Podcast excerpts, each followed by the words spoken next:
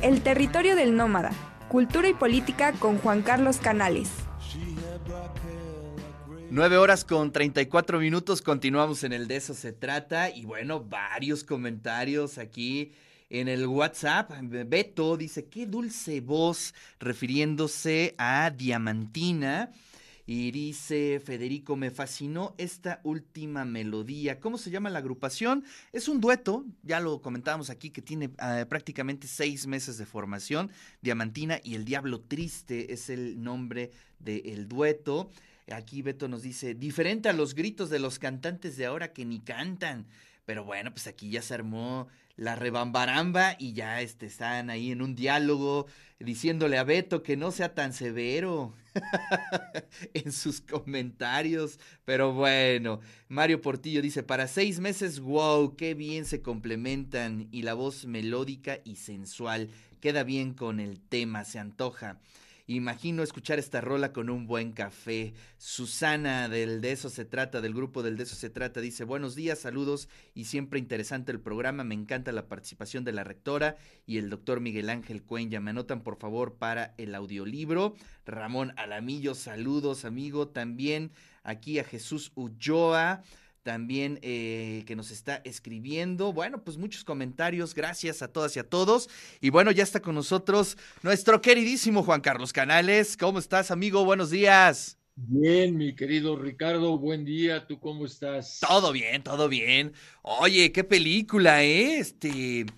Eh, me sorprendió mucho el grado de pues podemos ir de violencia que se plasma en, en, esa película, ¿no? Pero bueno, te escuchamos y empezamos el diálogo. Fíjate que, bueno, mi primera sorpresa de la película fue que está hecha por un hijo de Costa Gabras. Sin duda alguna, Costa Gabras es uno de los grandes cineastas del siglo XX. El tema de su obra siempre fue la política y Creo que a mi generación Costa Gabras le educó sentimentalmente en cuanto a esa mirada política al mundo que nos tocó vivir. Entonces fue primero una sorpresa y desde luego una inquietud porque, hombre, cargar con un apellido como Gabras. Sí, sí, no es cualquier intentar cosa. hacer cine político el hijo, ya creo que es un reto importante, ¿no? Y pero en efecto, eh, ahora Román Gabras creo que consigue una gran película, eh, no solo por el tema que aborda, sino por la propia estructura de la película, el manejo de secuencias, el uso de técnicas, incluso de videoclips que, a las que recurre, hacen de la película una película muy, muy compleja, muy interesante, muy lograda y desde luego con muchas lecturas. ¿De qué trata Atenea? Es muy simple. Ante el asesinato de un muchacho de origen musulmán, un barrio de París se levanta brutalmente contra la policía. Y desde luego esto es una realidad que está enfrentando Francia, particularmente Francia, pero que más allá de la situación francesa respecto a los musulmanes, nos debe de plantear algunas reflexiones a nosotros como sociedad en general. Primero, ¿qué pasa en una sociedad donde los agravios no son resueltos?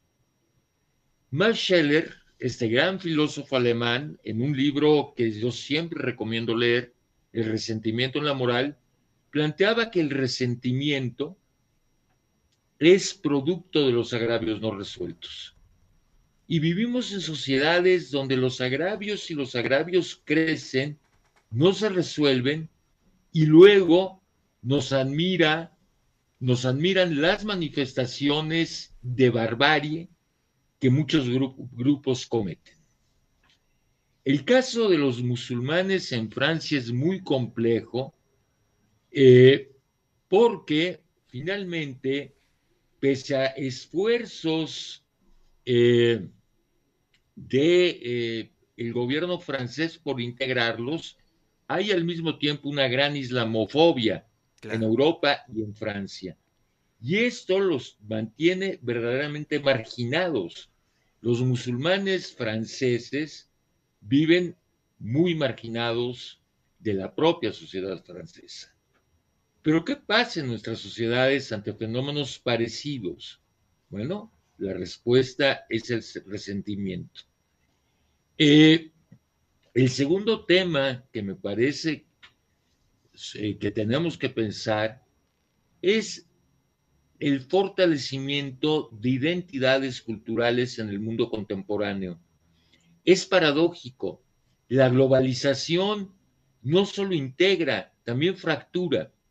Y tenemos que pensar que es precisamente en las sociedades donde los procesos de globalización han sido radicalmente fuertes, donde surgen todas estas manifestaciones identitarias.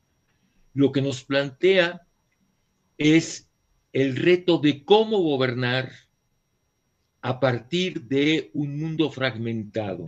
Creo que es una pregunta que tenemos que hacernos. Es decir, los gobiernos habían de alguna manera gobernado sobre grandes grupos homogéneos.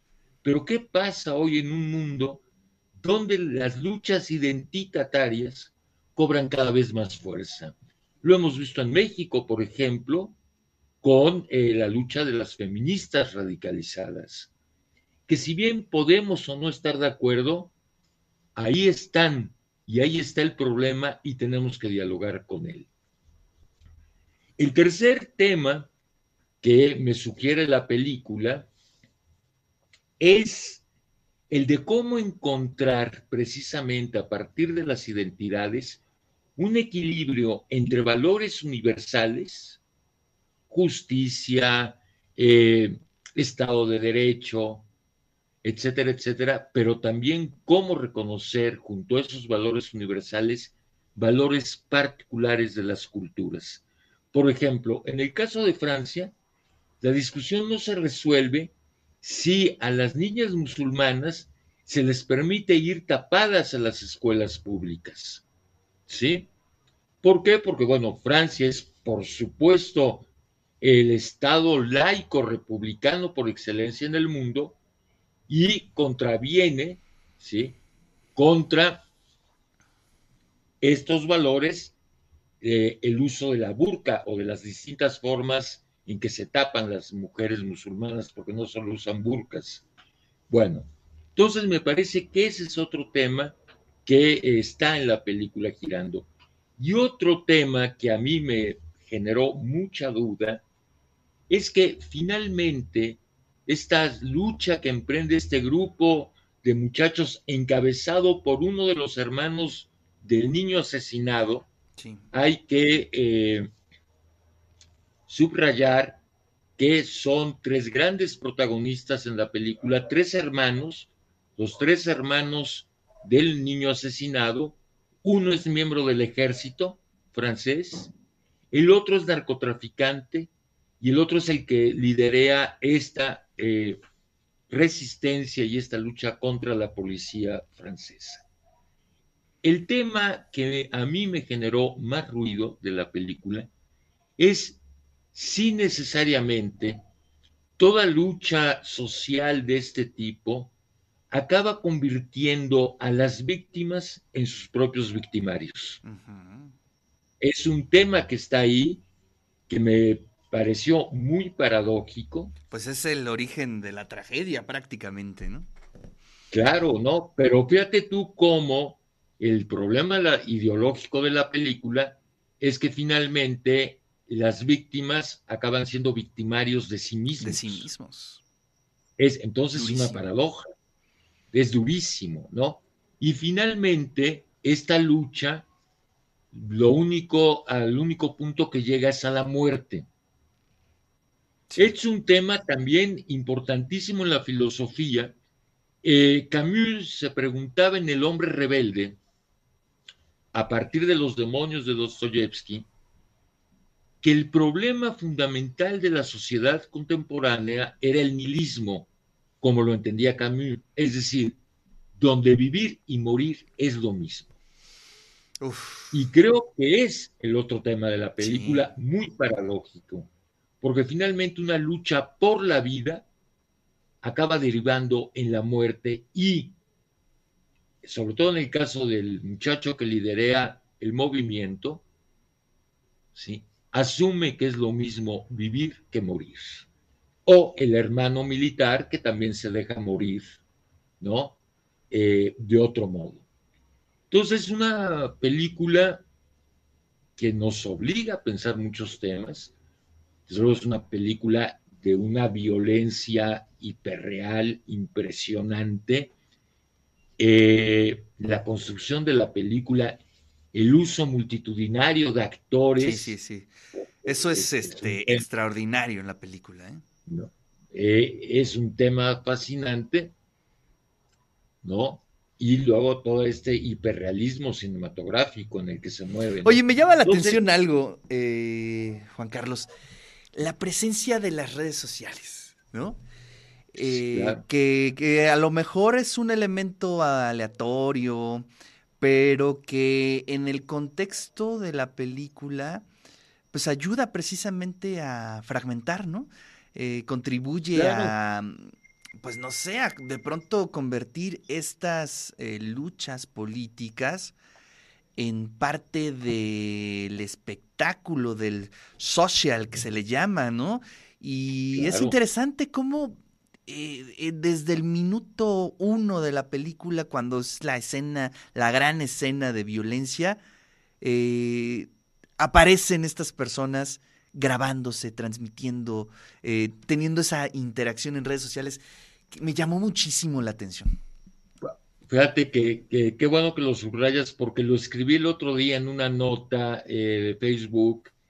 Este cruce eh, de géneros, en la película, que por un lado está el género de la denuncia, por el otro lado el thriller, pero el otro elemento que a mí me llamaba la atención era el de la espectacularización de la violencia, marcado por el tema de las redes sociales. Y en efecto, las redes sociales, eh, Ricardo, han jugado un papel muy paradójico en los últimos años en torno a los movimientos de resistencia social. Pensemos la primavera árabe. Sí, sí, claro. esa fue la gran este, incursión, ¿no? La participación de las redes sociales en una. De las redes en la, en la, en la formación de la. Pero al mismo tiempo, y creo que también es un tema que está planteando Gabras, es la espectacularización de la violencia. Sí. Bueno, fíjate que estoy leyendo un libro que ojalá lo podamos leer juntos para discutirlo acá, que se llama em, Tristes por diseño, las redes sociales como ideología. Y precisamente da una perspectiva un poco distinta a lo que tú estás planteando, que, bueno, pues es discutible siempre, pero dicen, no es, eh, no es hacer de un espectáculo lo que estamos viviendo, ni es un reflejo de lo que estamos viviendo. Las redes sociales es lo que estamos viviendo. Y eso es tremendo. Es decir, si no está en redes sociales, no, existe. Y eso es un. eso es un. Es una cosa tremenda, tremenda, ¿no? Esta tesis es tomada directamente de Guy Debord, La Sociedad del Espectáculo. Te recomendaría que leyeras La Sociedad del Espectáculo, que es el libro clásico que va a generar todos estos debates. Escrito en los sesentas por este filósofo marginal francés. Y decía una cosa contundente, eso que tú estás diciendo, la sociedad es el espectáculo. Pues sí. Es decir, claro, hoy no podemos separar ningún problema social del espectáculo. Pues sí. Es decir, es el tema, la sociedad es el espectáculo.